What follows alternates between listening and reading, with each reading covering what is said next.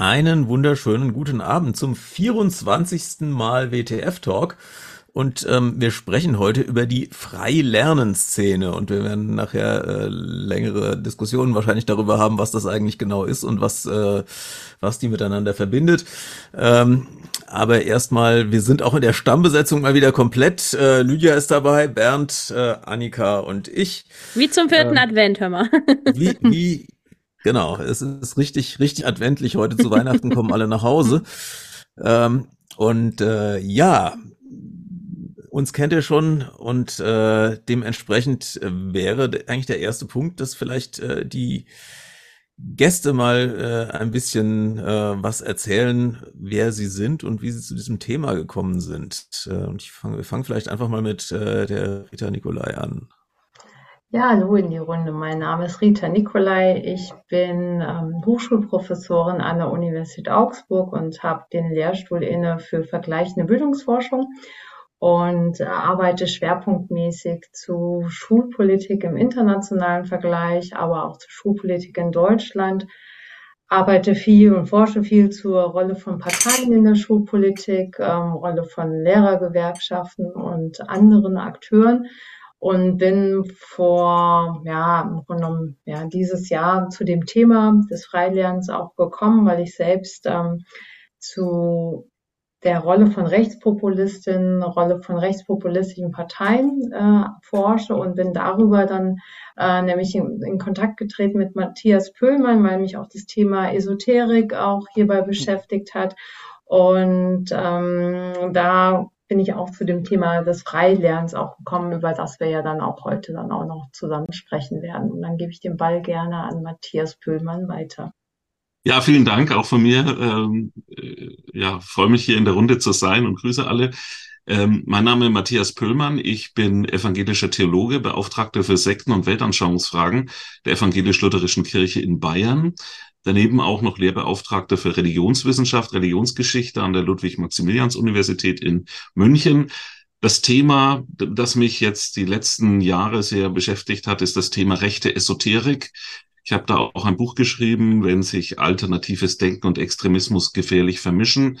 Und mir ist eben aufgefallen bei meinen Recherchen, dass dieses Feld der sogenannten Freilerner-Szene sehr stark äh, ja, versucht, also es wird versucht, diese Szene von rechtsesoterischer Seite zu infiltrieren, zu instrumentalisieren mit querdenkerischen Einflüssen. Auch äh, die sehr umstrittene Anastasia-Bewegung ist da äh, zu bemerken. Da werden wir sicherlich noch darüber sprechen. Ähm, und äh, da das Thema natürlich des freien Lernens ja auch viele Facetten hat, äh, habe ich mich gefreut, mit Rita Nicolai in Kontakt zu treten, um wirklich da mal den Fokus auch darauf zu richten, was ist davon zu halten und eben wirklich einen differenzierten Blick auf diese Szene zu werfen. Denn die Szene an sich ist eben nicht rechts oder rechtsextrem, aber es gibt eben äh, mehrere Player, die eben äh, mit diesem Hintergrund auf diese Szene auch einwirken. Mhm. Als Lehrerin denke ich mir immer so, ja, also freies Lernen hört sich ja eigentlich cool an. Ne? Da gibst du den Schülern vielleicht eine ganz offen gestellte Gruppenaufgabe und dann lernen die frei. Das ist aber wahrscheinlich ein Denkfehler. Was heißt denn freies Lernen überhaupt? Was ist die freie Lehr freies Lernen-Szene? Was ist das überhaupt? Ähm, die Freilerner-Szene ähm, ist so oder so eine sehr diverse Szene, aber es sind äh, Eltern, Erziehungsberechtigte, die ihre Kinder und Jugendlichen ähm, nicht auf eine Schule schicken, egal ob jetzt eine staatliche oder private Schule. Und ähm, die Kinder zu Hause unterrichten oder auch von ja, anderen privaten Personen oder auch selbstbestimmt ähm, ihnen auch die Möglichkeitsräume auch geben, an ähm, ja, Lernmaterialien zu arbeiten. Es gibt keinen Lehrplan ähm, in der Freilerner-Szene. Natürlich gibt es schon auch in dem Sinne Handreichung dafür, aber die Grundidee ist dabei, dass ähm, Kinder und Jugendliche nicht an einer staatlichen privaten, institutionalisierten Bildungseinrichtungen lernen. Hm. Du hast jetzt praktisch so als Tatsache gesagt, die tun das, aber das, was du skizziert hast, ist doch in Deutschland gar nicht erlaubt. Genau, es ist nicht erlaubt. Ähm, Schulpflicht ähm, besteht schon relativ lange. Ähm, zum ersten Mal eingeführt worden ist diese 1919 durch die Weimarer Reichsverfassung nach dem Ersten Weltkrieg. Die Schulpflicht hatte damals ähm, die Unterrichtspflicht abgelöst. Und seitdem ist es auch ähm, so, dass ähm, Eltern, Erziehungsberechtigte ihre Kinder auf eine Schule schicken müssen seit 1919. Das wurde dann auch ähm, in der Zeit des Nationalsozialismus beibehalten, aber auch in der BRD, DDR, getrenntes Deutschland und dann nach 1990 dann auch im wiedervereinigten Deutschland. Also wir haben jetzt in dem Sinne mehr als 100 Jahre Schulpflicht in Deutschland. Und da ist Deutschland im internationalen Vergleich ähm, ja schon eines der wenigen Länder, die Mhm. eine Schulpflicht haben. In vielen anderen Ländern gibt es eine Unterrichtspflicht, aber keine Schulpflicht. Ja, ich kenne einige Kommunen, die zum Beispiel sich in Deutschland nicht, ich sag mal, ansiedeln, weil sie hier keine eigenen Schulen machen können. Also nicht so einfach. Mhm. Ne? Also es ist, es ist schon echt, äh, echt spannend.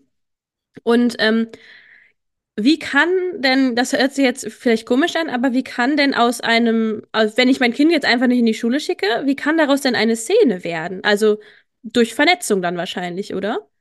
Genau, man verletzt ähm, in dem Sinne die Schulpflicht. Der, ähm, der Staat muss darauf ähm, sein Augenmerk richten. Ähm, also man verletzt dann auch ähm, die Schulpflicht damit. Und der Staat achtet auch darauf. Und wir wissen nicht, wie groß diese Szene ist, ähm, Mhm. weil das wird nicht äh, statistisch erhoben. Aber die Szene ist auch nicht klein. Ähm, es gibt schon viele Eltern bzw. Erziehungsberechtigte, die ihre Kinder nicht an Schulen schicken, aber wir wissen nicht genau, wie groß die Dunkelziffer ist. Und zählt dazu auch sowas wie, ähm, man schickt die Kinder nur unregelmäßig hin? Oder ist es wirklich auch, die, die gehen einfach gar nicht? Das ist so komplette Verweigerung. Genau, sie gehen, schicken ihre Kinder nicht an eine Schule. Mhm. Natürlich gibt es schon ähm, auch ähm, diese Sa- Sachen, wenn Kinder nicht regelmäßig zur Schule gehen, das ist dann aber nochmal ein anderes Feld, Schulabsentismus. Mhm. Das ist nicht damit gemeint, sondern wo Eltern, Erziehungsberechtigte ihre Kinder willentlich nicht an eine Schule schicken wollen. Mhm. Ich bin das erste Mal diesem Thema begegnet 2015. Mich erreichte eine Anfrage eines Bauausschusses der Gemeinde Prien. Dort lag ein Antrag vor auf Errichtung einer sogenannten Leisschule, also L-A-I-S. Und ähm, äh, die Leute wussten jetzt gar nicht, was ist das bitte eine Leisschule und baten mich da jetzt mal darüber zu informieren. Mir sagte das auch zunächst mal nichts.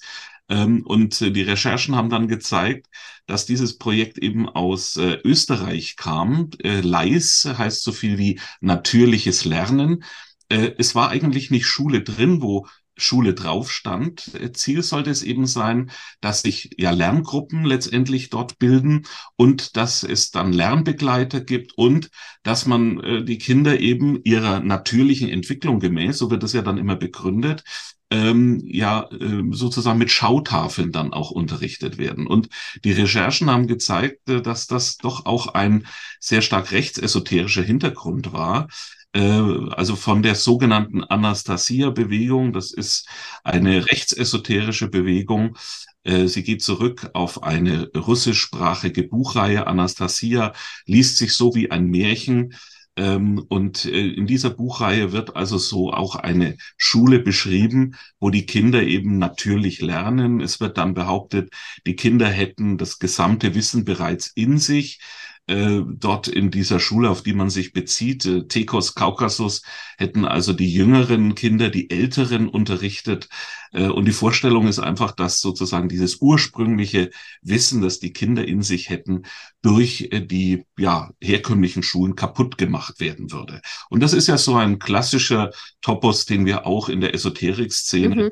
beobachten können. Da können wir vielleicht auch noch darüber reden. Ja, ich bin international äh, viel unterwegs. Ist freies Lernen also das, was man in Australien zum Beispiel als Unschooling bezeichnet? Genau, das ist Mhm. Unschooling, Homeschooling, Heimunterricht. Da gibt es ganz viele ähm, Begrifflichkeiten. Ich selbst ähm, präferiere den Begriff Freilernen, ähm, weil es einfach diese ganze Bandbreite Klar. damit Und umfasst. wir sind halt auch in Deutschland gerade, also Mhm, Genau. klar. Äh, gibt es positive Beispiele? Also gibt es irgendwas, wo man sagen kann, ähm, das machen die Leute gut, das ist besser als eine staatliche Schule, das finden wir unterstützenswert? Ähm, da gibt es ähm, keine Untersuchung. Äh, wenn, dann gibt es halt immer in dem Sinne anekdotische Selbstevidenz. Ähm, Mhm. Aber ähm, ich meine, man muss ja auch verstehen, ähm, Personen, die sich ähm, für Freilernen entscheiden, für ihre Kinder, Erziehungsberechtigte, wollen ja auch nicht, dass der Staat äh, als solche zugreift. Und ähm, das heißt, ähm, sie würden es ja auch nicht toll finden, ähm, wenn jetzt solche, ähm, ja, das Unterrichten selbst zu Hause äh, vom Staat auch untersucht wird. Ähm, das, das passt ja auch einfach von der Logik her dann auch nicht. Aber mhm. wir wissen es als solche nicht, ob äh, ähm, Heimunterricht ähm, besser ist. Äh, man muss natürlich schon berücksichtigen, Heimunterricht bedeutet aber ist schon auch so ein Punkt, dass man hat, ähm, schon auch viele Eltern bzw. Erziehungsberechtigte, die ja aus den höheren sozialen Schichten auch kommen. Mhm. Ähm, und das heißt, die nehmen ja auch ähm, Bildung auch anders wahr und haben dann schon auch eine starke Aufmerksamkeit. Dann ist es als solche auch nicht verwunderlich, dass dann mhm. auch bestimmte Lernprozesse auch mhm. besser erfolgen können als. Ähm, es setzt ja im Prinzip auch voraus, dass ein Elternteil einfach zu Hause ist, um zu unterrichten. Ähm, ja. Ähm, Nochmal, ich grät mir ungern rein, mhm. Aber wir, wir reden, sorry, ich komme nicht mit. Wir reden immer noch drüber, als sei das das Selbstverständlichste von der Welt. Nochmal, das ist verboten in Deutschland. Wie geht das? Wieso reden wir hier selbstverständlich drüber, dass kind, äh, Eltern ihre Kinder zu Hause unterrichten? Das geht doch gar nicht. Genau, es geht nicht, ähm, aber es gibt trotzdem diese Szene, die laufen halt ah. in dem Sinne unter dem Radar. Ja, das, ähm, Kinder laufen doch nicht unter dem Radar. Da steht doch ja, einen doch, Tag später ähm, die Polizei im, im, Haus und holt die ja, ab. Nein. Die, die Fälle gibt es auch. da muss ja das Lehrerin sagen, nein. Äh, aber es gibt natürlich schon die Möglichkeit, wenn man viel, ich meine, die Eltern nehmen schon auch äh, viel Aufsicht. Viele von mhm. Eltern, die in der Freilanderszene aktiv sind, äh, ziehen sehr, sehr oft um, ähm, um halt auch nicht ähm, ja, von der staatlichen Aufsicht auf dem Schirm auch zu sein. Und äh, das ist schon auch ein erheblicher Aufwand, den die betreiben, ähm, damit ähm, sie als solche und der staatlichen Aufsicht auch entfliehen können. Aber es ist, wie du recht hast, hm. ähm, es ist verboten, es ist nicht erlaubt. Hm. Also ich, ich erinnere mich, wir hatten hier in Hessen äh, so vor, vor gut zehn Jahren äh, so, also im, Raum, Raum Gießen, also in Mittelhessen, äh, so eine, so eine relativ aktive Szene, was so geschätzt wurde auf irgendwie 80 bis 200 Kinder, wo sich auch, also das Land unheimlich schwer getan hat. Da wurde also immer wieder angeordnet, die Kinder hätten jetzt die Schule zu besuchen und das passierte dann wieder nicht und dann äh, passierte mal wieder nichts und dann wurden irgendwie 200 Euro Bußgeld verhängt und dann, äh, äh, passierte wieder nichts, nachdem das Bußgeld dann verhängt war. Und äh, also es, die, die, die Handhabe, das wirklich durchzusetzen, ist offensichtlich auch nicht so ganz einfach. Mhm. Es gab ja bereits während der Pandemie zum Beispiel auch äh, über Telegram-Gruppen äh, direkt vorformulierte Briefe, äh, wo eben die Kinder dann vom äh, herkömmlichen Unterricht abgemeldet wurden. Da wurde dann gesagt, ja, die Kinder würden sozusagen an einem Wissenschaftsprojekt teilnehmen oder in anderen Fällen war es so, dass dann die Eltern gesagt haben, wir sind viel auf Reisen. Ne? Also äh, solche, äh, solche Fälle hatte ich auch. Und ich möchte noch mal erinnern an äh, dieses Vorkommnis im September 2021.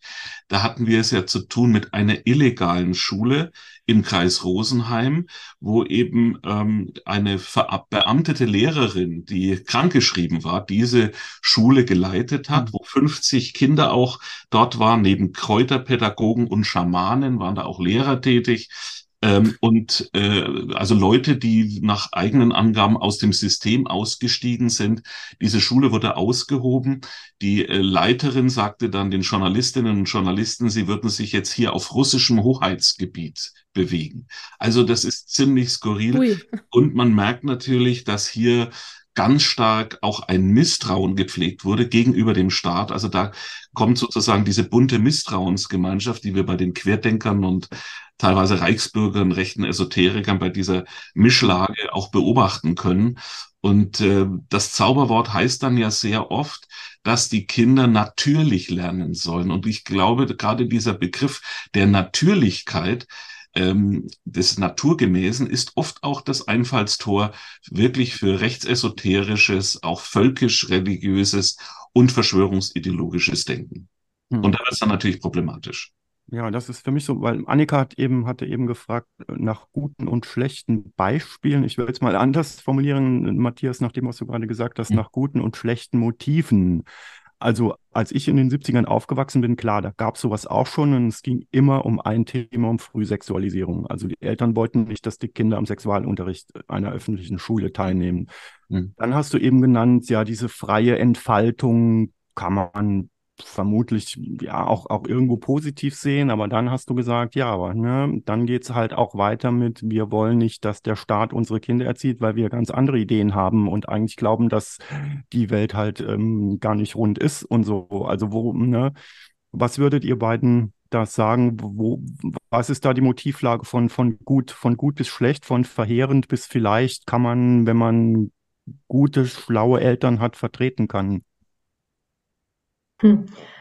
Also ich finde, es gibt jetzt in dem Sinne keine guten oder schlechten äh, Motive. Ich meine, was man auf jeden Fall festhalten muss und was auf jeden Fall auch natürlich auch nicht als Bild rüberkommen soll, dass wir Freilernerziehende gleich Rechtspopulist sind. Also das bitte nicht, sondern das ist wirklich sehr, sehr divers. Ähm, die Bandbreite geht von ähm, religiösen Konservativen, die ähm, Schule ablehnen, ähm, aus ähm, auch religiösen Gründen, äh, oder auch, ähm, wie Thomas Spiegel es mal benannt hat, äh, liberale Kinderrechtler auf der anderen Seite, die ähm, Schule als zu starr autoritär empfinden. Ähm, von daher, man kann jetzt nicht in dem Sinne sagen, ähm, gute oder schlechte Motive. Ähm, das Problem ist eher dabei, dass zunehmend diese Szene von Rechtspopulisten unterwandert werden wird und von ähm, esoterischen Verschwörungsideologien.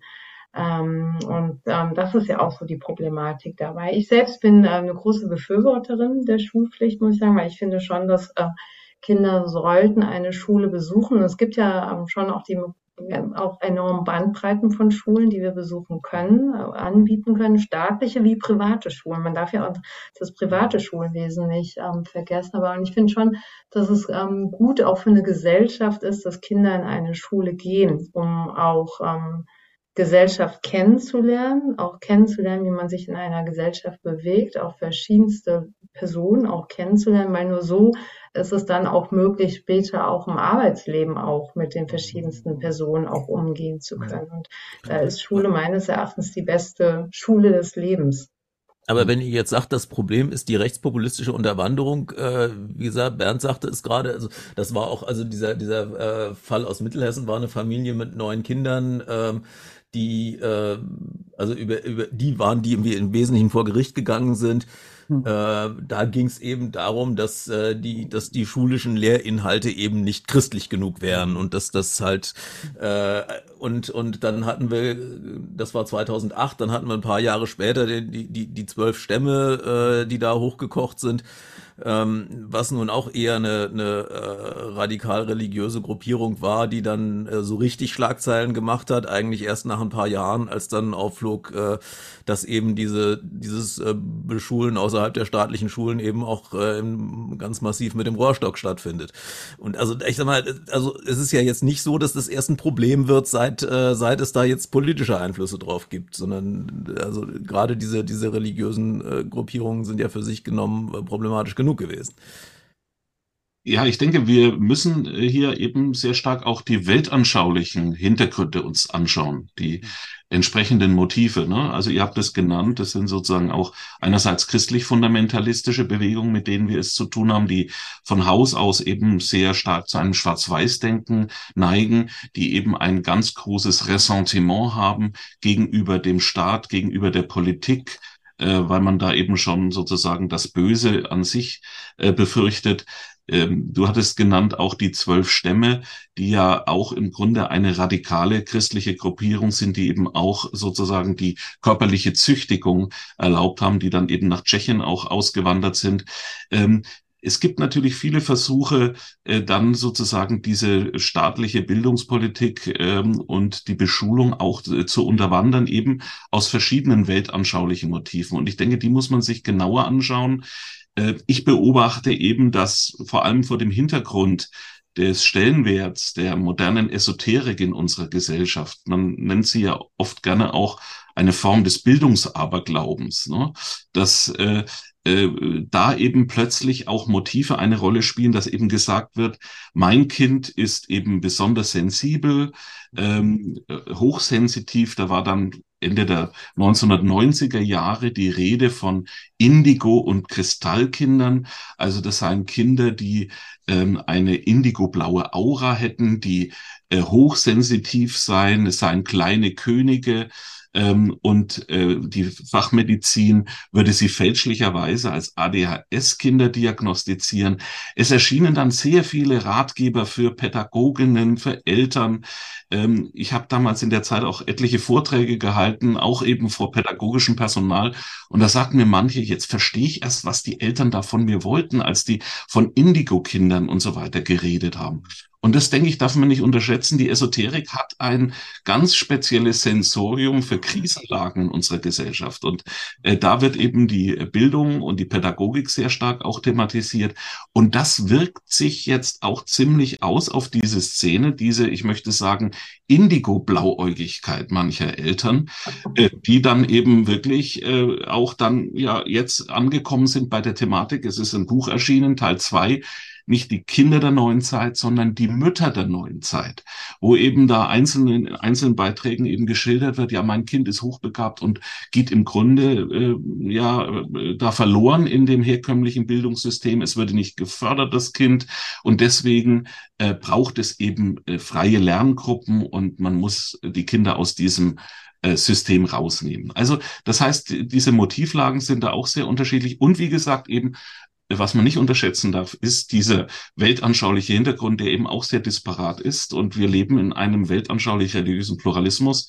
Da haben wir natürlich die christlich-fundamentalistischen Strömungen, wir haben die rechtspopulistischen, wir haben die verschwörungsideologischen und wir haben natürlich auch ganz stark diese esoterischen Überzeugungen und die eben in der Mitte auch der Gesellschaft inzwischen angekommen sind. Man denkt ja oft, das ist irgendwo weiter draußen. Nein, das ist in der Mitte der Gesellschaft. Und ich beobachte das, dass äh, Eltern da eben auch ansprechbar werden. Und ich denke, dass gerade die neuesten Ergebnisse der PISA-Studie für viele in diesen Kreisen nochmal Wasser auf den Mühlen ihrer eigenen Überzeugung ist, dass sie sagen, ja, seht her, ähm, äh, das Schulsystem ist hier am Ende.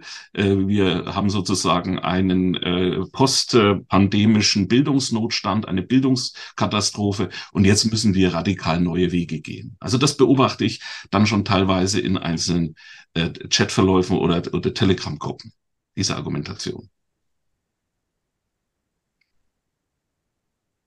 Könnt ihr denn vielleicht ähm, beschreiben, ob es da im Prinzip so Subgruppen gibt? Weil jetzt habe ich insgesamt verstanden, dass da ja teilweise sehr unterschiedliche Überzeugungen dahinter stecken. Und äh, ja, wie gehen die denn mit ihren jeweils unterschiedlichen auch Annahmen und Weltbildern um? Also besinnt man sich auf die Gemeinsamkeit oder gibt es dann da auch so Gruppen, die sich voneinander abspalten? Ich denke, wie das äh, Rita vorhin gesagt hat, innerhalb der Szene gibt es natürlich auch solche, die sich eben gegen diese rechtsesoterische Vereinnahmung äh, stark machen und auch abgrenzen. Äh, bei anderen, die jetzt ohnehin, ich möchte sagen, eine ähm, ein Misstrauensverhältnis zum Staat und zu seiner Bildungspolitik haben, da überwiegt sozusagen das gemeinsame Misstrauen, äh, die Unterschiede. Man weiß, äh, wogegen man ist und hat noch gar nicht so geklärt, wofür man eigentlich ist, ist so mein Eindruck. Ähm, und wir haben es eben mit verschiedenen Playern in dieser Szene zu tun. Ich habe vorhin dieses Beispiel von Lies Leising erwähnt. Das taucht fast gar nicht mehr auf. Mhm. Ähm, wir haben dann, äh, also ich habe zumindest beobachtet, dass dann plötzlich auch eine Initiative auftauchte, ähm, die nannte sich Kids for Bliss oder School of Bliss am Anfang von einer, von einem weiblichen Coach gegründet. Äh, und da war zum Beispiel in einem Telegram-Kanal die Rede, lasst uns das kleine gallische Dorf inmitten des von Römern besetzten Staates sein. Also das ist natürlich auch anschlussfähig in Richtung Reichsbürgerideologie und so weiter, Querdenken. Und äh, das Ganze nennt sich jetzt Lernflusskooperative. Und wenn man sich mal so diese verschiedenen Veranstaltungen anschaut, die nicht nur für Kinder, sondern auch für Erwachsene angeboten werden, da ist plötzlich von hermetischen Überzeugungen die Rede, also Esoterik. Es wird auch ein Entkonditionierungscoaching angeboten. Also die Vorstellung ist, dass man schon sozusagen vom Staat her konditioniert sei. Man müsse sich sozusagen entkonditionieren. Ähm, und ein ganz großer Player, aber da kann sicherlich Rita auch noch mehr dazu sagen, ist einer, der ähm, viel unterwegs ist. Das ist Ricardo Leppe, ein österreichischer Zauberkünstler und Gedächtnistrainer, äh, der sein Hochschulstudium abgebrochen hat. Er war selbst, ja, zeitlang ist er auch sozusagen ähm, äh, in einer, ja, im Freilernen aufgewachsen. Und er hat einen eigenen Telegram-Kanal, der sich Wissenschaft Freiheit nennt, mit etwa 41.000 Nutzerinnen und Nutzern. Äh, er reist durch die Lande und er ist davon überzeugt, dass diese Anastasia-Buchreihe, von der ich schon berichtet habe, äh, ein wichtiges Hilfsmittel ist für natürliches Leben und er vertritt auch die höchst problematische und lebensgefährliche germanische neue Medizin, die äh, oftmals auch unter diesem Begriff der fünf biologischen Naturgesetze segelt. Also im Telegram-Kanal wird beides von Ricardo Leppe und seinem Bruder empfohlen, auch sozusagen als Lerninhalt. Und da wird es natürlich, ich möchte sagen, höchst gefährlich und problematisch. Hm. Also was ich ja auf jeden Fall auch gerne nochmal festhalten möchte, ähm, Eltern, die sich ähm, in der Freiländerszene explizit auch für ja die freiheitlich-demokratische Grundordnung ähm, des Grundgesetzes auch einsetzen wollen. Ähm, da gibt es ja auch das Manifest, ähm, das nennt sich Erklärung zum Recht auf Selbstbestimmung in der Bildung in der sie sich explizit auch von Rechtspopulisten auch abgrenzen. Ich meine, man kann ja streiten darüber, Matthias und ich, wir sind eher die, wir sind ja die Befürworter äh, einer Schulpflicht. Äh, man kann sich über die Instrumente streiten, aber toll finde ich, dass es zumindest dieses Manifest gibt, in der sich explizit auch davon abgegrenzt wird. Mhm. Ja, ja, aber ich, ich sehe dann wieder, äh, jetzt von Rechtspopulismus ja eine Sache, aber das ist ja jetzt nicht das einzig Problematische, was da rumgeistert. Also. Man darf das, finde ich, jetzt aber auch nicht zu groß hängen. Ähm, die Freilernerziehung ist jetzt auch nicht riesengroß. Ähm, wir wissen nicht genau, welche Zahlen das sind. Ähm, aber es ist jetzt auch nicht eine, eine, eine Grundproblematik des deutschen Schulsystems. Das würde ich jetzt auch nicht sagen. Es ist nur interessant für uns als Forscherin oder für mich, äh, für mich und Matthias Pöhlmann, dass wir sehen, dass diese Szene zunehmend unterwandert wird. Mhm. Nee, also ich, ich sag mal, für, für, für jemanden, da geht's, glaube ich, Bernd so ähnlich wie mir, also für, für jemanden, der irgendwo an, an einen Rechtsstaat glaubt, das ist natürlich schon etwas äh, ausgesprochen Irritierendes zu sehen, dass da Dinge passieren, von denen jeder weiß, dass das so nicht sein soll. Ähm, und äh, von denen auch Gerichte immer wieder sagen, dass das so nicht sein soll.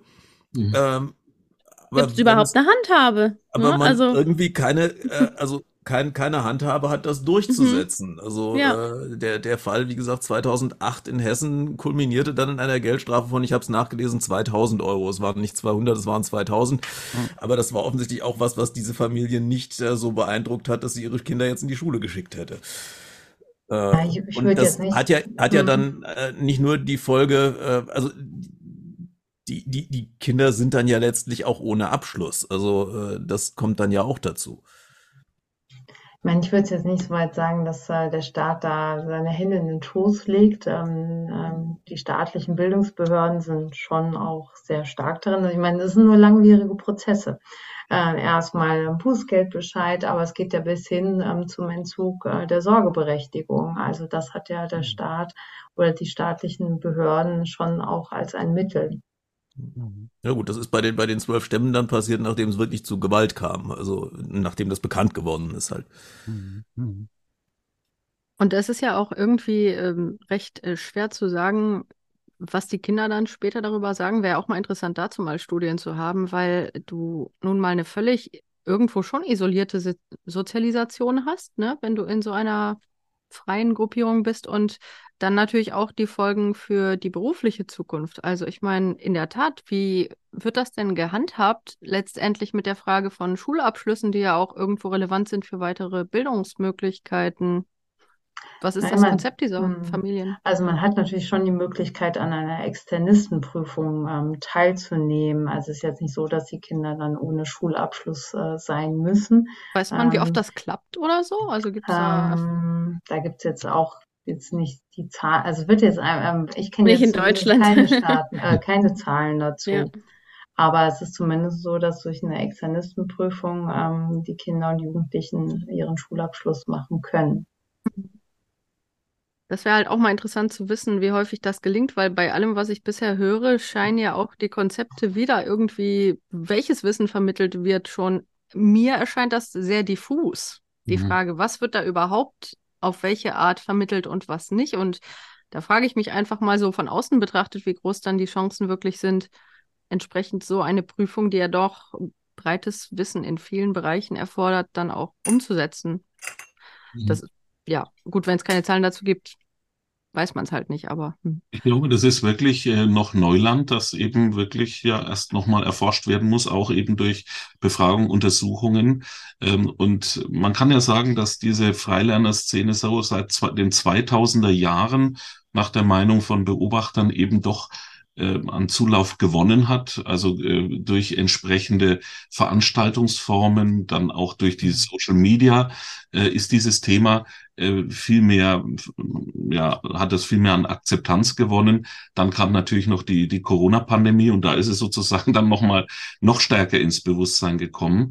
Und äh, ich denke, das ist wirklich äh, sehr lohnenswert, wenn man da noch weitere wissenschaftliche Untersuchungen machen würde. Wie gesagt, die gibt's eben noch nicht. Wir stehen am Anfang, aber ich finde es gut, äh, dass man da jetzt auch genauer hinschaut. Ich beobachte das auch teilweise bei den Behörden. Und ich sehe natürlich auch von einzelnen Akteuren, dass die teilweise auch so eine Doppelstrategie fahren. Also ich hatte da selber ein Erlebnis im vergangenen Jahr in München an einer Musikschule. Ich erzähle das immer, weil gesagt wird, das Thema rechte Esoterik und so weiter, das ist so weit weg. Nein, das ist mittendrin auch in der Bevölkerung. Und zwar war das im Mai 2022 hier in München an einer Musikschule, ähm, wurde also ein Gemeinschaftstag angeboten. Und da ging es eben im ersten Vortrag von der Schulleiterin um das Thema neue Lernmethoden nach R. Leppe. Das ist, wie gesagt, dieser Anastasia-Anhänger. Mhm. Ähm, ich war mit einem Kollegen dann dort. Äh, interessant war, dass da eben etliche Verschwörungsideologen da waren, auch Mütter, die mit der Szene überhaupt nichts zu tun hatten. Die schicken halt ihr Kind auf die Musikschule.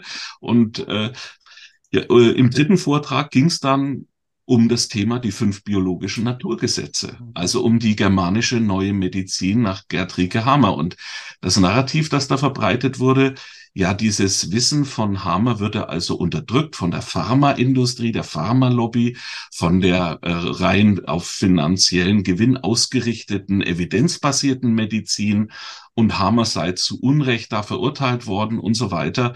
Ich habe mir dann erlaubt, das war das einzige Mal, dass ich meine Rolle als teilnehmender Beobachter verletzt habe, äh, ein antisemitisches Zitat von Gerd Riekehamer vorgelesen und habe eben gesagt, weil ich mir dachte, es sind viele äh, Leute da, die mit dieser Thematik sich nicht auskennen.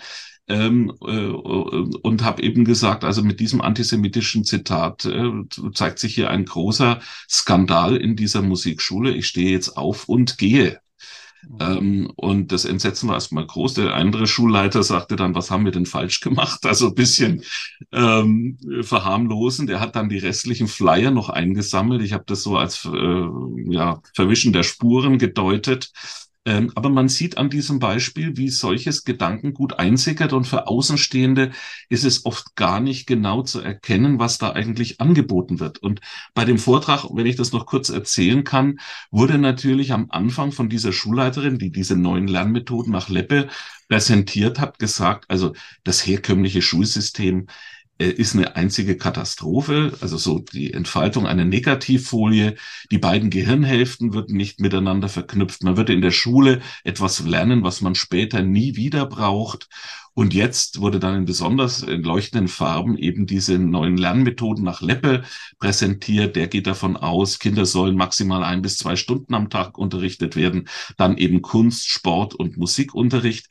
Und die äh, Leiterin dieser Musikschule hatte Eltern extra dazu aufgerufen, ja, wer wäre denn bereit, an einer Lerngruppe sich zu beteiligen. Also das heißt, man muss ja die Kinder in die Schule schicken, aber man baut sozusagen dann mit einer Lerngruppe so ein alternatives Lernen auf, wo dann eben so, ich möchte sagen, höchst problematische Inhalte dann auch vermittelt werden. Und ich glaube, das ist natürlich so diese Doppelstrategie, die es Behörden sehr schwer macht, das genau zu erfassen. Ne? Und das ist für Kinder natürlich auch ein ganz großes Problem, wenn die in solchen Kontexten dann auch erzogen und äh, werden und aufwachsen. Mhm. Wir haben ja eben schon gesagt, Rita, Deutschland ist, glaube ich, sogar eines der wenigen Länder mit Schulpflicht. Also das ist äh, in, in wahnsinnig vielen Ländern ist das mehr oder weniger freigestellt. Äh, Matthias, wie, wie sieht es denn da aus mit, mit, mit Vereinnahmungen? Oder gut, in Amerika kann man sich vorstellen, dass die Kreationisten natürlich überall rein wollen, aber wie, wie ist das sonst so üblicherweise?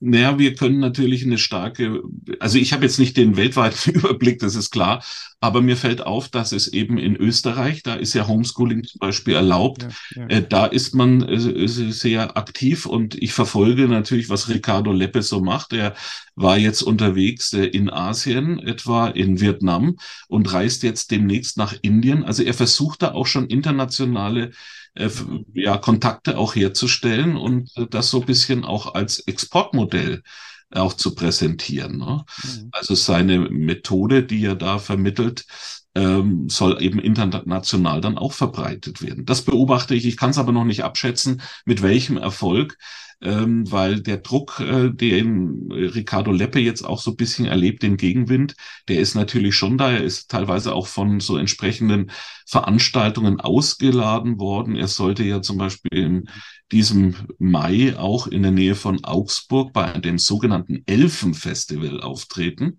und da seine Lernmethoden eben ähm, äh, erläutern. Zum Glück, und da muss ich wirklich mal eine Lanze brechen für aufmerksame Journalistinnen und Journalisten, die also das problematisiert haben mit dem Ergebnis, dass Leppe eben ausgeladen wurde von mhm. diesem Elfenfestival. Ja. Mhm.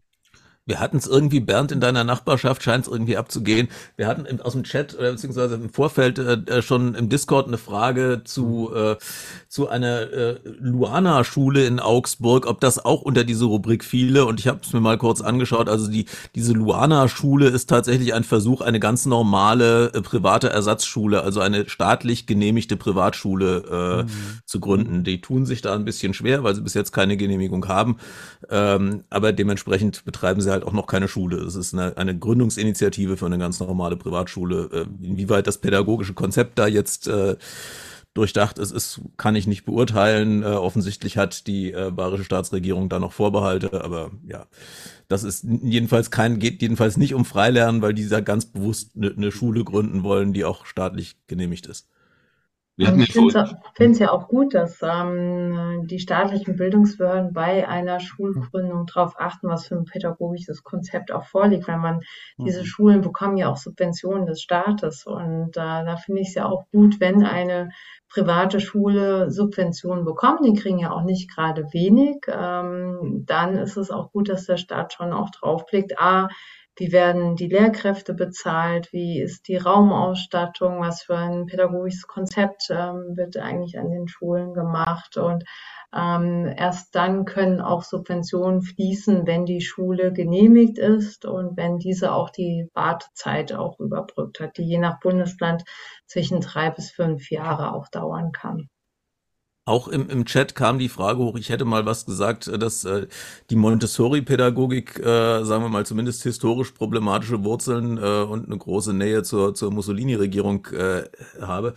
Das geht zurück äh, auf einen Skepcon-Vortrag tatsächlich aus dem Jahr 2015 von Marc Fabian Buck, den es leider, das ist eine Zeit, als es die äh, Skepcon-Vorträge noch nicht auf äh, auf YouTube gab. Ähm, aber man kann sich die äh, über, über ResearchGate die Doktorarbeit von Mark Fabian Buck bestellen. Äh, da schreibt er da ein bisschen was drüber, wo er das also auch äh, Steiner und, und, und Montessori und so so ein mhm. bisschen äh, kritisch beleuchtet und die, die historischen Hintergründe auch einordnet dazu.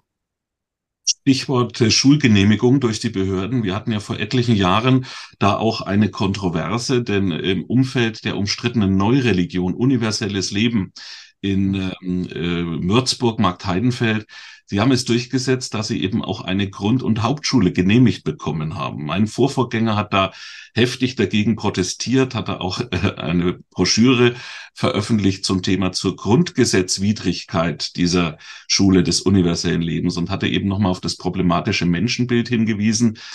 Fakt ist, diese Schule wurde eben vom bayerischen Staat genehmigt und ist also ein Beispiel dafür, dass es eben auch Weltanschauungsschulen gibt, wenngleich man eben dieses Glaubenssystem dieser Glaubensgemeinschaft auch sehr, sehr kritisch eben sehen kann. Ähm, äh, und äh, trotzdem äh, gibt es eben formale Gründe, die eben das auch zugelassen haben.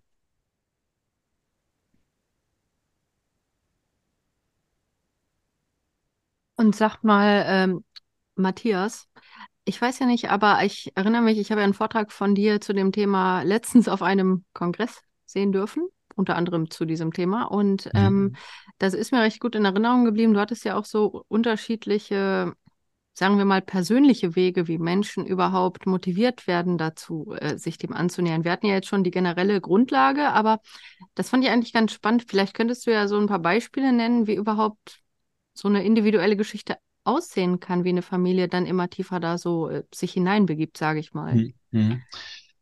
Ja, also da gibt es natürlich auch so äh, äh, wissenschaftliche Untersuchungen über die verschiedenen Motivlagen. Das kann zum einen eben die Vorstellung vorherrschend sein, also als Eltern sind wir für unser Kind zuständig. Und da entsteht sozusagen eine Rivalität dann zwischen Staat und Eltern. Und die Eltern sagen, nein, das, da lassen wir uns nicht hineinreden. Ähm, zum Zweiten kann es natürlich auch äh, mit der eigenen äh, Bildungsbiografie oder Erfahrungsgeschichte äh, mit dem Schulsystem zusammenhängen, dass man eben sagt, nein, ich möchte das meinem Kind nicht mehr antun, weil ich da selber auch eben gescheitert bin oder schlechte Erfahrungen gemacht habe. Mhm. Zum anderen auch, dass man eben sich selbst als Teil einer kulturellen Avantgarde sieht und eben die Bildung da auch sehr stark ins Feld führt, dass man eben sagt, wir möchten eben auch eine andere Gesellschaft äh, äh ohne Zwang, ohne Bevormundung. Das beobachte ich sehr stark so im Kontext auch von sozial-utopischen Lebensgemeinschaften, äh, weil sich da ja auch irgendwann die Frage stellt, was soll mit den Kindern werden, wie sollen die sozusagen beschult, ausgebildet werden. Ne? Und äh, da ist man dann sehr schnell, entweder schickt man die dann auf äh, Waldorfschulen oder aber wir haben äh, auch den Fall von einer anderen Gruppe, wo man dann eben die Kinder dann nach Österreich äh, bringt oder dort aufwachsen lässt in Grenznähe nach Bayern, etwa die Likatie, eine Stammesgemeinschaft aus Füssen. Ähm, das ist jetzt sozusagen nur ein Bereich aus dem, äh, ein Beispiel aus dem Bereich der sozialutopischen Lebensgemeinschaften. Aber letztendlich äh, sind es oft sehr, sehr persönliche Motive, die eben da dazu führen, auch Enttäuschungen. Und wenn dann eben noch so weltanschauliche Überzeugungen mit hinzukommen, also ich denke da an manche Fälle, wo eben das Misstrauen wirklich so stark ist, dass man eben sagt, nee, wir müssen äh, den Einstieg in den Ausstieg aus dem System finden.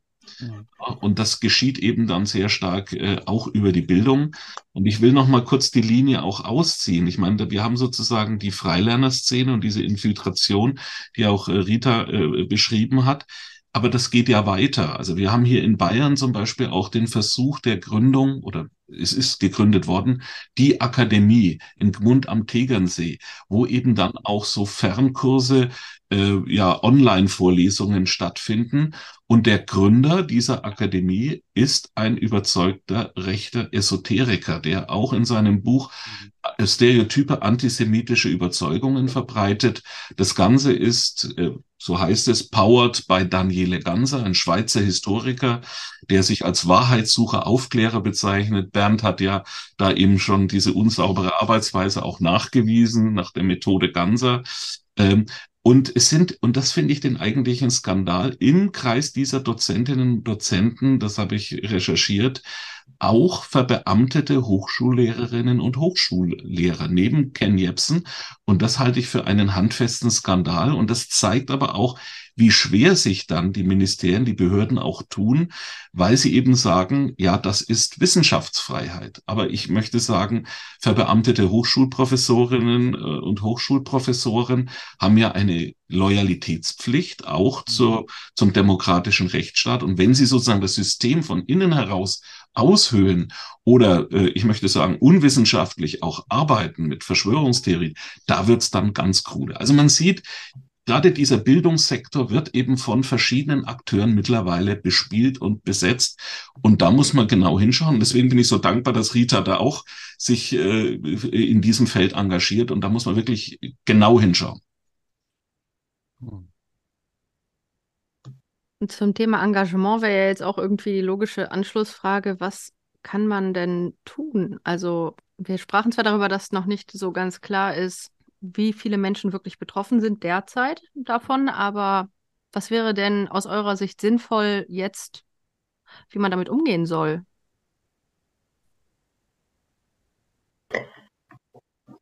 Also ein wichtiger Punkt ist für mich immer Demokratiebildung an Schulen, aber auch, ähm, also ich kann selbst also oft nicht so verstehen, warum Eltern äh, Erziehungsberechtigte ihre Kinder nicht an eine Schule schicken wollen. Ich kann es nachvollziehen, dass man vielleicht nicht äh, sein Kind oder an eine öffentliche Schule schicken möchte, aber das Privatschulwesen ist ja so divers und da gibt es so viele Möglichkeiten, ähm, Kinder nach seinen Wünschen da auch zu beschulen von den Schulangeboten her, dass ich es ähm, ehrlich gesagt auch nicht verstehen kann, warum man sein Kind aus öffentlichen wie privaten Schulen ähm, dass die da nicht beschulen lassen möchte, weil die, ähm, die Privatschulen bieten auch unheimlich viele Angebote. Und ähm, was ja jetzt nicht unbedingt am, ähm, an Geld scheitern muss, weil viele der Privatschulen ja auch ähm, ermöglichen, über ein Stipendienwesen, über Geschwisterregelung, ähm, es auch zu ermöglichen, dass die Schulgebühren jetzt nicht so hoch sind. Also gerade zum Beispiel kirchliche Schu Privatschulen ähm, sind auch äh, an dieser Stelle gar nicht so teuer. Von daher kann ich die Gründe auch gar nicht so verstehen oder nachvollziehen, warum man sein Kind nicht an eine Schule schicken möchte. Hm. Ja, ich denke, äh, Information ist natürlich sehr, sehr wichtig. Ähm, also äh, Demokratiebildung. Ich, ich, ich sage auch immer, gut, ich, äh, ich bin Theologe. Ich denke auch, weltanschaulich religiöse Bildung ist auch wichtig, um Ideologien als solche identifizieren und beurteilen zu können. Das ist, glaube ich, auch sehr wichtig. Ähm, und wir merken ja eben, dass es hier auch wirklich einen weltanschaulichen Extremismus geben kann. Und da ist es wichtig, auch äh, zu informieren, aufzuklären. Es ist, denke ich, eine Herausforderung für die Zivilgesellschaft. Äh, manche rufen ja immer sehr schnell nach dem Verfassungsschutz. Der macht auch gute Arbeit, ist auch wichtig. Aber ich glaube, es ist auch eine Herausforderung für die Zivilgesellschaft, da genau hinzugucken. Und ich muss sagen, zum Glück gibt es eben vielfältige Initiativen, die diesen Infiltrationsversuche, Vernetzungsversuche in diesem Bereich genau im Blick haben. Und äh, da denke ich, ist das mhm. sehr, sehr gut. Und äh, ich denke, Informationen und ähm, Orientierungsbedarf ist gegeben und es gibt ja Fachstellen, wo man sich hinwenden kann und dort auch Anfragen äh, hinrichten kann von staatlicher Seite und eben auch äh, von kirchlicher Seite. Gibt es denn ähm, Erhebungen oder Zahlen oder so dazu, ähm, ob das dieses äh, freie Lernen wirklich erst so nach der Grundschule anfängt oder fängt es von Anfang an an? Also werden die gar nicht erst eingeschult, diese Kinder? Weil wenn, ich habe mir nämlich gerade gedacht, wenn es erst nach der Grundschule anfängt, dann könnte man mit Infoveranstaltungen in der Grundschule ja auch vielleicht was erreichen.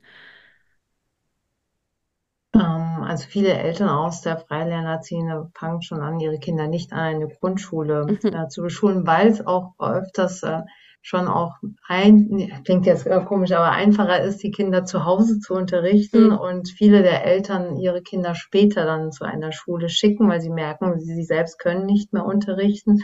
Ähm, und ähm, da gibt's schon zumindestens ähm, ja, Äußerungen, die sagen, äh, okay, Grundschulzeit, das können wir zu Hause machen, aber dann für ähm, Gymnasialzeit oder Mittelschulzeit, Realschulzeit, ähm, schicken wir die Kinder wieder in eine Schule. Mhm. Okay. Aber umgekehrt das ist glaube ich, weniger der Fall, mhm. sondern es ist eher Kinder nicht in eine Grundschule zu schicken. Das wäre ja auch mal interessant, wie das dann für die betreffenden Kinder ist, weil dann ja natürlich die Entwicklung schon eine ganz andere ist und mhm. die anderen haben sich schon an ein Schulsystem in irgendeiner Form gewöhnt. Aber naja, wahrscheinlich wissen wir da auch nicht viel drüber, wie es den Kindern dann geht, die jetzt nun dann spät ins Schulsystem einsteigen. Oder habt ihr irgendwelche Erkenntnisse dazu? Also es gibt jetzt ähm, keine vergleichenden Untersuchungen, aber man darf, finde ich, man darf ja auch nicht vergessen, ähm, es sind öfters auch Kinder selbst aus ähm, oberen Mittelschichten oder oberen Sozialschichten. Das mhm. heißt, ähm, die Kinder bekommen ähm, Bildungsangebote von den Eltern auch mit und es ist jetzt nicht so, dass jetzt die Kinder geschädigt sind. Das ja. würde ich jetzt äh, auf jeden Fall als Bild jetzt auch nicht äh, stehen lassen wollen, sondern mhm. bekommen einfach vom Elternhaus auch ähm, die notwendigen Kompetenzen und auch Erfahrungswerte auch mit. Und weil es falls es da Schwierigkeiten gibt, sind das wahrscheinlich dann auch Eltern, die dann in der Lage sind, irgendwie Nachhilfe oder so oder andere unterstützende Angebote genau. zu äh, ja, finanzieren oder ähnliches anzubieten. Ich kann mir auch vorstellen, dass die da gerade in der Grundschulzeit sicher wissenstechnisch einiges ähm, auffahren können, wenn die die Ressourcen haben. Aber ich meine, irgendwo ist ja die Sozialisation in einer Gruppe auch nicht ganz unwesentlich letztendlich. Ja.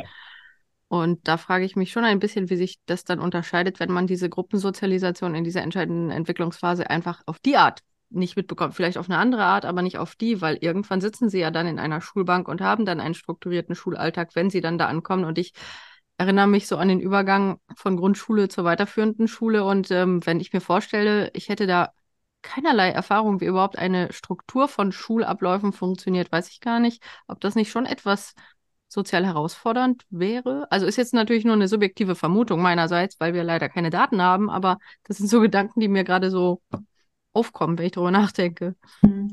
Also ich finde es auch einen ganz wichtigen Punkt, weil Schule hat ja auch eine Integrationsfunktion, hat ja mhm. jetzt nicht nur eine Qualifikationsfunktion, sondern auch Integrationsfunktion, soll ja auch ähm, die mündigen Bürger, Bürgerinnen auch ähm, heranziehen, äh, ihnen auch die äh, Entfaltungsräume auch geben und ähm, ich stelle mir das sehr schwer, schwierig vor, wenn es keine Schulpflicht geben würde, dass äh, Kinder und Jugendliche nicht in eine Gesellschaft integriert werden, weil wenn man später auf dem Arbeitsmarkt ist, äh, das geht ja rauf bis äh, Gesundheitssystem, Rentensystem, man muss ja schon mit den anderen in einer Gesellschaft wissen, wie man miteinander umgeht. Und ja, für eine Gesellschaft finde ich, ist das auch nicht gut, wenn ähm, Kinder und Jugendliche nicht ähm, herangeführt werden an, an eine Gesellschachaft. Aber wobei man natürlich bei den meisten Gruppen, die wir jetzt hatten, die da aktiv sind, schon irgendwie, also da wird eine Gruppensozialisation stattfinden, äh, sei es jetzt in der Anastasia-Bewegung oder sei es in, in, in irgendwelchen äh,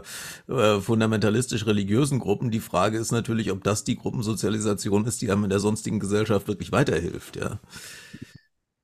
Ja, man Aber bewegt glaub, sich natürlich schon in seiner Bubble äh, ja. und äh, lernt nicht die anderen Bubbles auch kennen. Die ja. auch das ist ja genau der Grund, ne? Also warum es das auch überhaupt gibt. Also ich denke mal, wenn wenn die äh, viele der der Eltern, wenn die Kinder haben wollen würden, die ähm, zu, ich sage mal, mündigen Bürgern erzogen werden, äh, die dann auch kritisch denken, womöglich kritisch nachfragen. Ähm, und, und sowas halt auch alles in der Schule lernen, das wollen sie eben nicht. Oder, oder sehe ich das falsch? Ähm, doch, also es wollen auch Eltern, die in der Freiländer, man darf, man darf jetzt auch nicht. Ähm, die, äh, klar, es sind nicht alle, also wenn es so genau, divers ist, klar, es ist nicht alles ab, ist nicht Apfel und Birne, ja. Genau, klar. es gibt eine problematische Gruppierung dabei, aber es gibt auch viele Eltern in dieser Szene, die auch für äh, die freiheitlich-demokratische Grundordnung auch eintreten und das auch äh, versuchen, auch mit Heimunterricht an ihre Kinder auch zu vermitteln. Das darf man schon auch nicht vergessen. Aber es gibt ähm, schon auch diese Unterwanderung mhm. ähm, durch Rechtspopulisten äh, und äh, Verschwörungsideologen. Und das ist ja auch der Punkt, wo Matthias Pöhlmann und ich auch ja, hm. den Blick drauf richten. Mhm. Also ich sag mal, wenn, wenn man, wenn man sich vor ein paar Jahren rechtsesoterische Kongresse angeschaut hat, dann war da immer Dagmar Neubronner unterwegs und hat für, für Homeschooling geworben.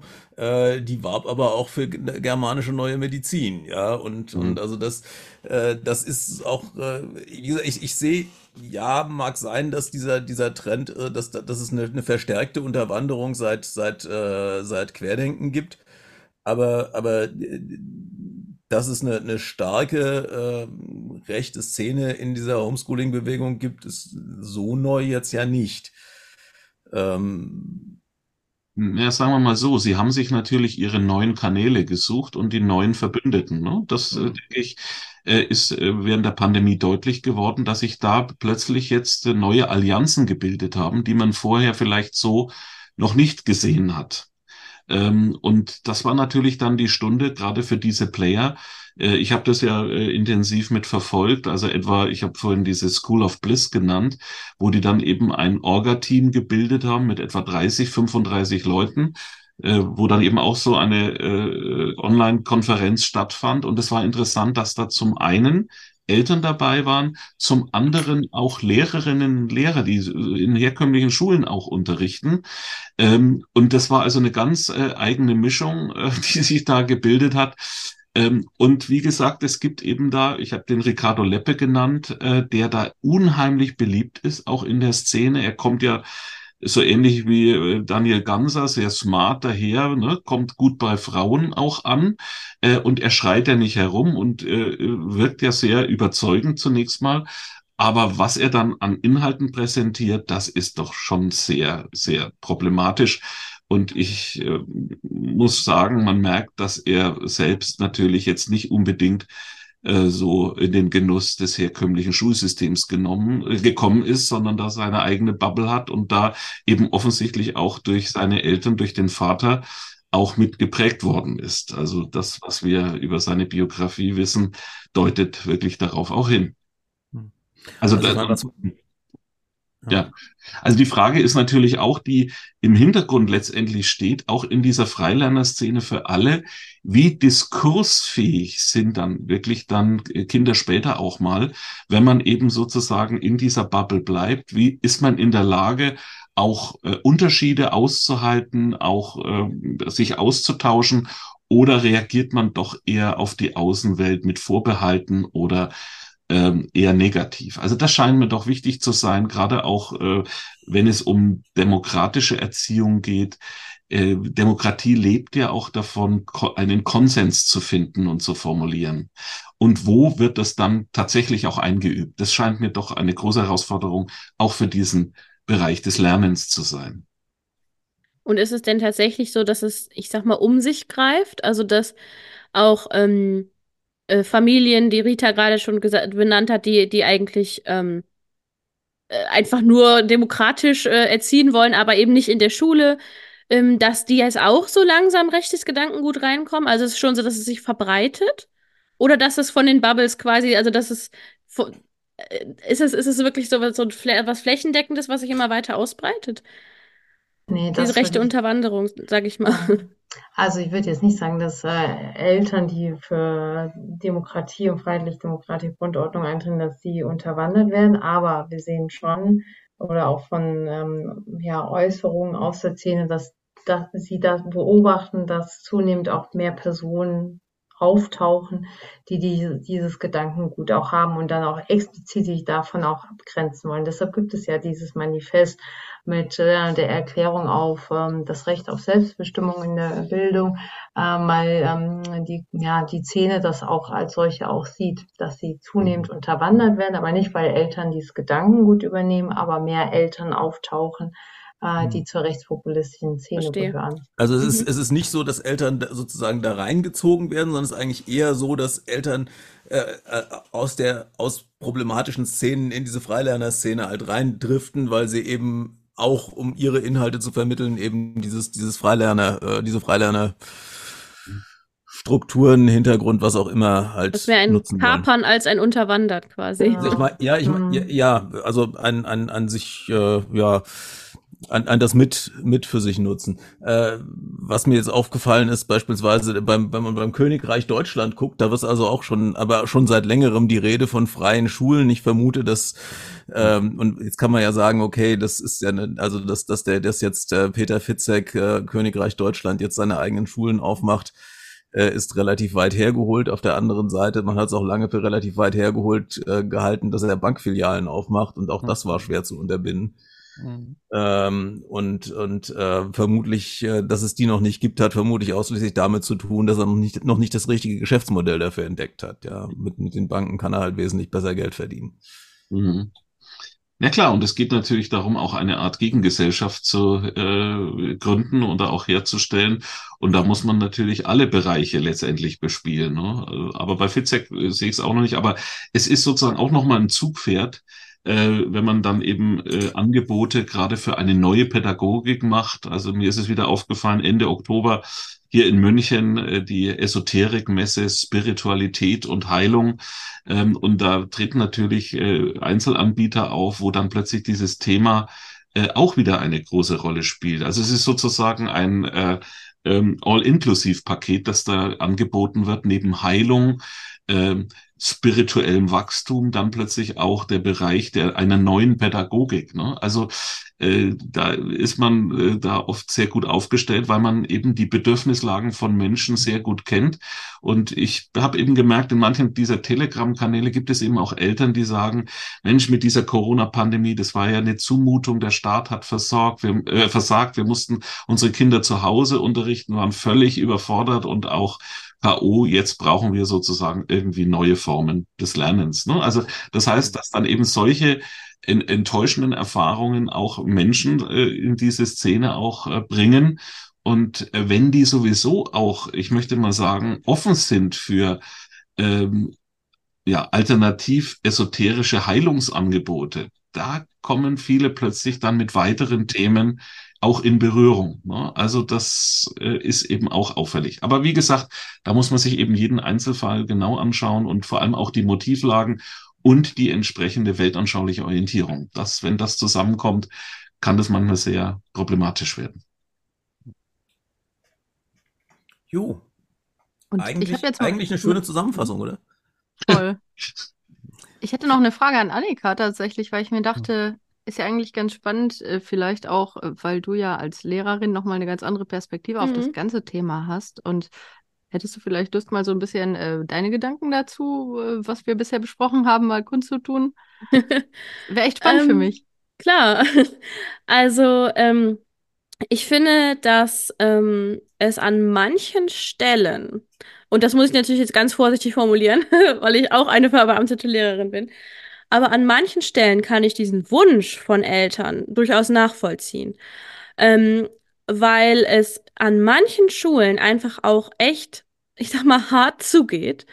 Ähm, wenn wir, wir haben unglaublich volle Klassen teilweise. Ähm, ich habe in meinem ganzen äh, Studium zum Beispiel das Wort Inklusion kein einziges Mal gehört. Würde ich mich da nicht persönlich für interessieren, wüsste ich nicht, wie ich meine inklusiv beschulten Kinder abhole. ne? Ähm, da kann ich das nachvollziehen, dass manche Eltern dann sagen, nein, ähm, mein Kind ist zum Beispiel äh, neurodivergent, ähm, das wird in der Schule nicht beschult, das machen die nicht und deswegen hole ich das raus. Also das, diesen Wunsch kann ich nachvollziehen. Auf der anderen Seite äh, hat Schule ja auch einen Grund und einen Daseinszweck und eine Berechtigung und es ist nun mal auch Schulpflicht. Und, ähm, und ist halt auch gut. Ne? Also wir haben ja gerade schon, schon festgestellt und auch häufig gesagt, dass das Schule ja auch einen Sinn hat und dass es gut ist. Ähm, dann kann ich auch noch, also ich meine, es, es gibt natürlich auch Schüler, die aus wirklich solchen Gründen dann zu Hause bleiben ähm, müssen. Also ich, ich hatte einen Schüler, der nicht mehr beschult werden konnte, weil, ähm, weil er einfach, ja, die Schule war nicht so inklusiv, wie er das gebraucht hätte. Und ähm, und äh, war zu krank, um auf eine körperlich Behindertenschule zu gehen. Dann bleibt nur noch, ne? aber dann, hat er natürlich dann Homeschooling gehabt. Also das ist, es ist halt ein Riesenfeld. Ähm, ich glaube, mein, mein Plädoyer wäre, äh, dass man, dass staatliche Schulen unter, mehr unterstützt werden müssen. Ne? Also, dass hm. Lehrer besser beschult werden müssen und äh, gelehrt, nein, also gelehrt und geschult werden müssen ähm, dass da auch einfach mehr ähm, Finanzen reingebuttert werden, ähm, dass die Klassen kleiner sind und so weiter und so fort. Das würde das wahrscheinlich auch für, für viele Eltern, die sich jetzt gerade aus, ich sag mal, aus Demo ich nenne es mal die demokratischen Eltern, das würde die demokratischen Eltern vielleicht mehr wieder mit ins Boot holen. Ja. So, das waren jetzt so meine ungeordneten fünf Cent. Ach, das ist aber wirklich äh, auch interessant. Ich denke nämlich die ganze Zeit auch über meine Schulzeit nach und die würde ich auch recht differenziert betrachten. Ich war in der Gesamtschule. War für mich auf jeden Fall Ito. super spannend. genau. Weil, ähm, wenn man einfach da mit so vielen unterschiedlichen Menschen ähm, einfach auch mit ganz unterschiedlichen Lebensgeschichten zu tun mhm. hatte und das fand ich bereichernd. Aber ich habe auch damals schon gedacht, dass ähm, ja, dass einige Dinge auch hätten optimaler laufen können. Und äh, das, was du gerade gesagt hast, das geht so auch in die Richtung, über die ich jetzt auch nachdenke, dass man da sicherlich mehr tun könnte, dass Eltern ein, eine bessere Option sehen, vielleicht für ihre Kinder, wenn sie sich Sorgen machen, ob die gemobbt werden oder ähnliches zum Beispiel, wie dann damit umgegangen wird an mhm. bestimmten Schulen. Aber im Großen und Ganzen sind wir uns ja alle einig, dass das Schulsystem einen Grund hat und auch ja. ich rückblickend bin sehr froh, dass ich ähm, in der Gesamtschule war und ähm, denke auch, dass wir dieses Schulsystem, das wir haben, auch weiter fördern und optimieren können. Genau, auf jeden Fall. Also ich war tatsächlich auf einigen Schulformen.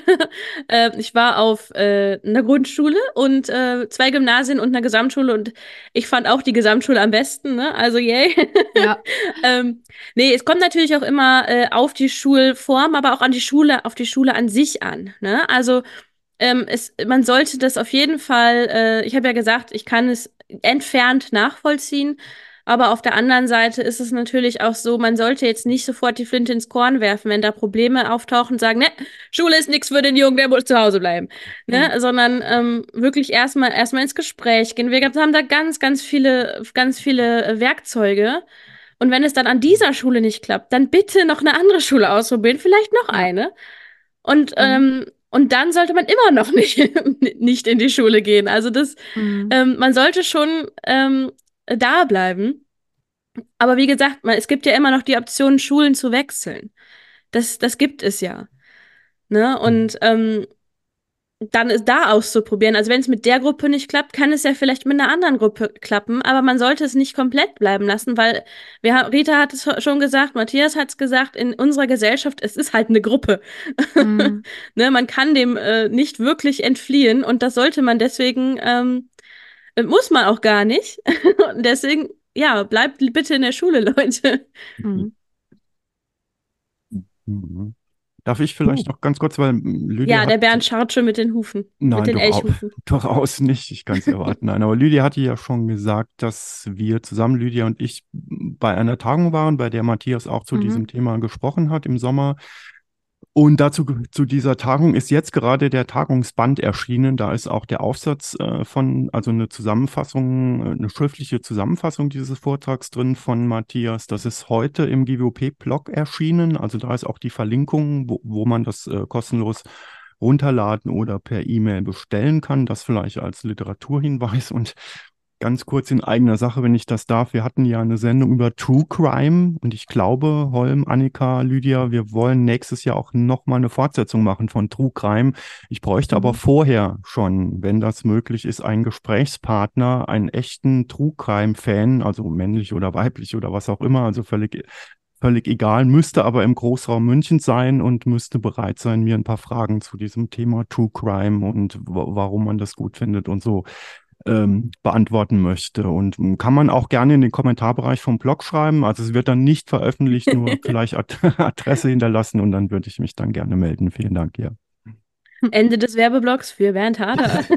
Nein, durchaus nicht. Also wie gesagt, es ist ja eigentlich eher Werbung für die, für die Fortsetzung von True Crime genau. nach dem, kurz nach dem Jahreswechsel. Ende des WTFs, Werbeblock. Äh, wir, wir müssen doch einen Werbeblock machen das stimmt. Weil, weil, ja. weil, äh, und jetzt, jetzt lohnt sich auch gut aufzupassen, äh, was man in der Schule immer nicht getan hat.